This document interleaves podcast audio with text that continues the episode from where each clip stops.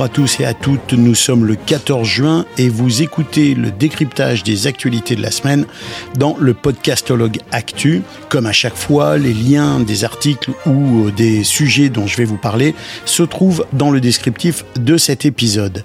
Et on commence tout de suite pour ceux qui ont suivi mon actualité sur les réseaux sociaux avec le Radio Days de Toronto auquel je suis allé à la fin de la semaine dernière. Alors le Radio Days de Toronto, c'était le Radio Days North America c'est un Radio Days qui est consacré principalement au broadcast, c'est-à-dire à la radio, mais aussi au podcast. Alors il faut quand même le souligner, il était essentiellement tourné vers la radio. Ce qui était intéressant dans cette double présence podcast et radio, c'est qu'on se rend bien compte que ce sont deux mondes encore très différents. Les acteurs de la radio connaissent finalement assez peu celui de l'univers du podcasting et je vous dirais que très certainement inversement aussi, les gens du podcast sont pas très familiers avec euh, l'univers de la radio. Alors parmi les conférences auxquelles j'ai assisté, il y avait celle de James Creedland, euh, qui est l'un des grands spécialistes à la fois du podcast et de la radio. Et James Creedland présentait aux gens de la radio justement des outils tirés du monde du podcast. Et je dois vous dire que c'est ça qui était amusant, c'est de voir les gens qui sont des gens de l'univers de la radio qui assistaient à sa conférence être surpris et s'ébahis en découvrant des fonctions comme euh, Enhance de Adobe Podcast ou encore les fonctions du logiciel Descript qu'on connaît quand même assez bien dans l'univers du podcast.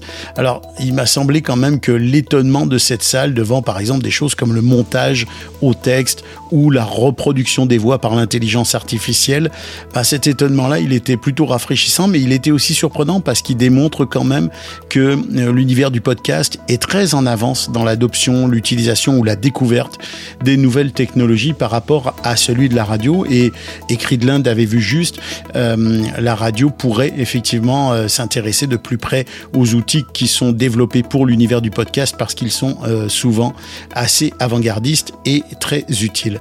En matière de podcasting, je vous dirais qu'il n'y avait rien de révolutionnaire durant ces deux journées auxquelles j'ai assisté. Pas d'études notables à présenter, pas de découvertes surprenantes. Il y avait une conférence vraiment intéressante, c'est la conférence sur la monétisation. On a rappelé évidemment au cours de cette conférence que euh, il fallait un système de calcul harmonisé des écoutes. Euh, elle était très bien menée, cette conférence. Elle n'était pas révolutionnaire dans l'information, mais c'était quand même une des conférences les plus intéressantes. Et dans un ordre d'idées tout à fait différent, je suis tombé sur deux compagnies euh, qui présentaient leurs produits. Vous savez, dans ce genre de conférence, il y a toujours des compagnies qui présentent leurs produits. Et je suis tombé sur deux compagnies vraiment intéressantes qui présentaient des produits qui, à mon avis, peuvent intéresser les podcasteurs et les podcasteuses. La première, c'est une société montréalaise qui se nomme MySite Media et qui permet en fait à tout un chacun de créer sa propre application. On parle d'une application pour un smartphone, une application personnalisée dans laquelle on peut communiquer avec son auditoire, on peut délivrer ses contenus, on peut proposer des événements spéciaux, toute l'appli peut être faite à votre design, adaptée à vos besoins avec des boutons spécifiques. J'ai vu une courte démonstration du sujet et j'ai trouvé ça non seulement très simple à faire, mais vraiment intéressant.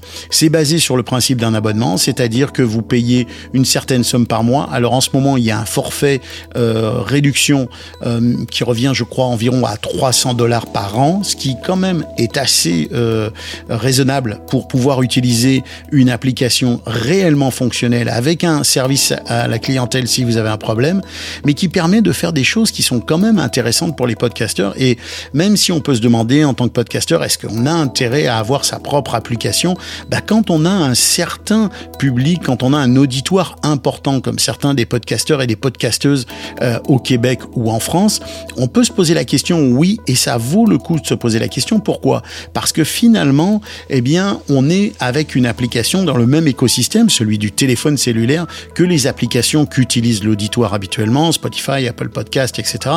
Donc on s'éloigne pas tant que ça de l'univers dans lequel les gens écoutent habituellement du podcast.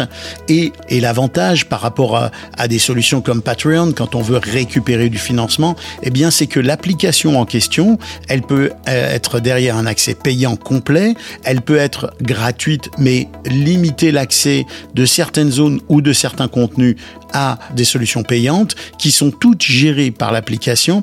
Alors vous avez au fond, avec ce système-là, votre propre écosystème dans un téléphone cellulaire.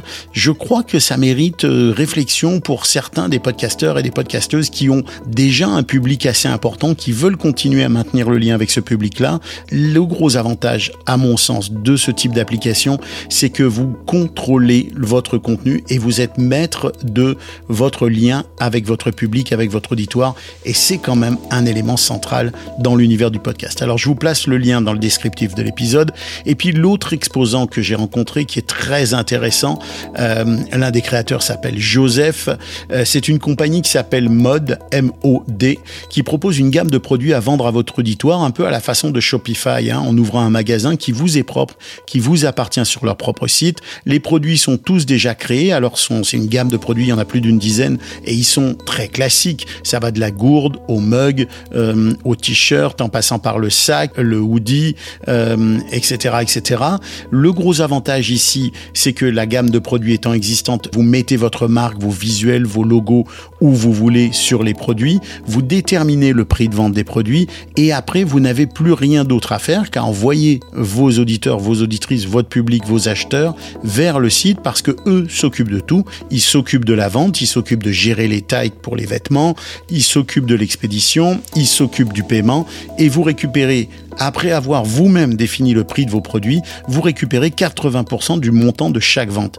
Le, site assume avec les 20% restants finalement la production la distribution du produit. C'est vachement intéressant quand on veut pas se casser la tête et qu'on veut vendre des produits dérivés. Il y a de plus en plus de podcasts qui vendent des produits dérivés. Alors c'est sûr que vous pouvez pas les, les, les, les, faire de façon très très personnalisée. Hein. Euh, vous pouvez pas vendre n'importe quel type de produits dérivés parce qu'ils sont déjà créés dans le magasin mais il n'est pas impossible de leur demander à un moment donné ou de pousser à l'évolution du type de produit dérivé. Et quand même, c'est vachement intéressant parce que vous n'avez pas à vous casser la tête. Alors voilà, c'était mon compte rendu du Radio Days North America. Il n'y a rien d'extraordinaire là-dedans. Euh, j'espère qu'il fera la place un peu plus large au podcast l'année prochaine. Mais c'était la première année. Il faut se dire quand même qu'on a la chance d'avoir un événement de cette envergure-là qui réunit le monde de l'audio, c'est-à-dire la radio et le podcast en Amérique du Nord. Ça valait le coup de le souligner et c'était vraiment un événement intéressant. J'espère que l'année prochaine, on aura des belles surprises et en tout cas, j'ai l'intention de m'y rendre. Je passe à un sujet tout à fait différent, la génération Z avec euh, l'écoute des podcasts. Eh bien, on s'est penché sur l'écoute des podcasts par la génération de 13 à 24 ans aux États-Unis et le rapport est vraiment intéressant là aussi parce qu'il révèle que les podcasts sont évidemment en très forte croissance auprès de cet auditoire. On parle d'une augmentation quand même exponentielle de 57% au cours des cinq dernières années.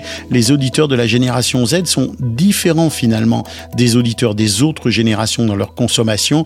Ils sont plus diversifiés que les auditeurs des générations supérieures.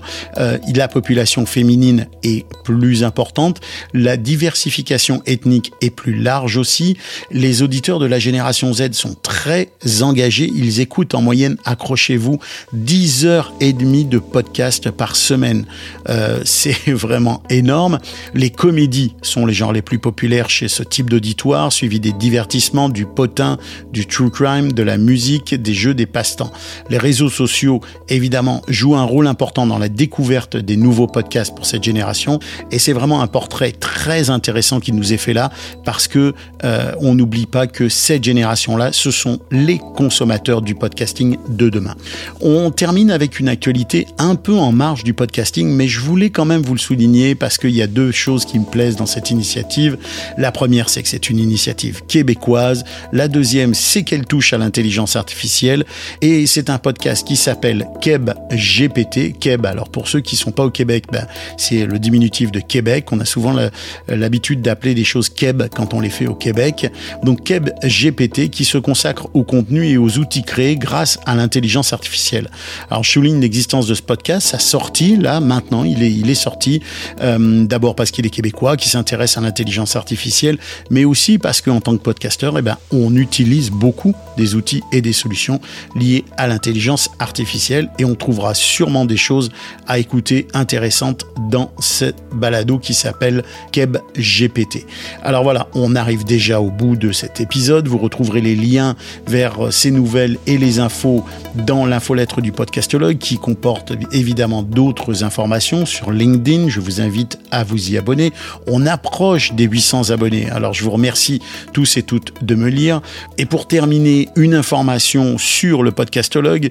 Euh, c'est demain jeudi le dernier épisode de la saison avec Bruno Guglielminetti et Philippe Chapeau. Et devinez quoi? On va se poser la question de l'été. Faut-il ou non arrêter son podcast pendant l'été Je vous dis pas quels sont les avis des uns et les autres, mais la réponse ressemble quand même un peu à un ni oui ni non. Quoique il y a quelques pistes intéressantes, je pense qu'on vous a glissé et quelques réflexions qui méritent euh, votre attention pour euh, cet été. Alors voilà, ce sont euh, les sujets qu'on va aborder demain dans l'épisode avec Bruno. On a du mal à se quitter, on s'est beaucoup parlé dans cet épisode, vous l'entendrez. Et puis, si vous appréciez le podcastologue, eh ben faites-le connaître autour de vous. C'est toujours pareil, faites-le remonter dans les classements parce que oui, ça a de l'impact sur le classement en notant ou en mettant des commentaires, les commentaires plus que tout sur Spotify. Vous savez que vous pouvez me poser des questions, attirer mon attention sur un produit. Puis moi, je vous donne rendez-vous la semaine prochaine pour le nouvel épisode du podcast Actu. Bah, ce podcast est une production GoScript Media. Il ne serait pas possible sans le soutien de BAM Music et de notre partenaire Elisand. Je vous remercie, je vous dis à bientôt et n'oubliez pas que l'audio soit avec vous.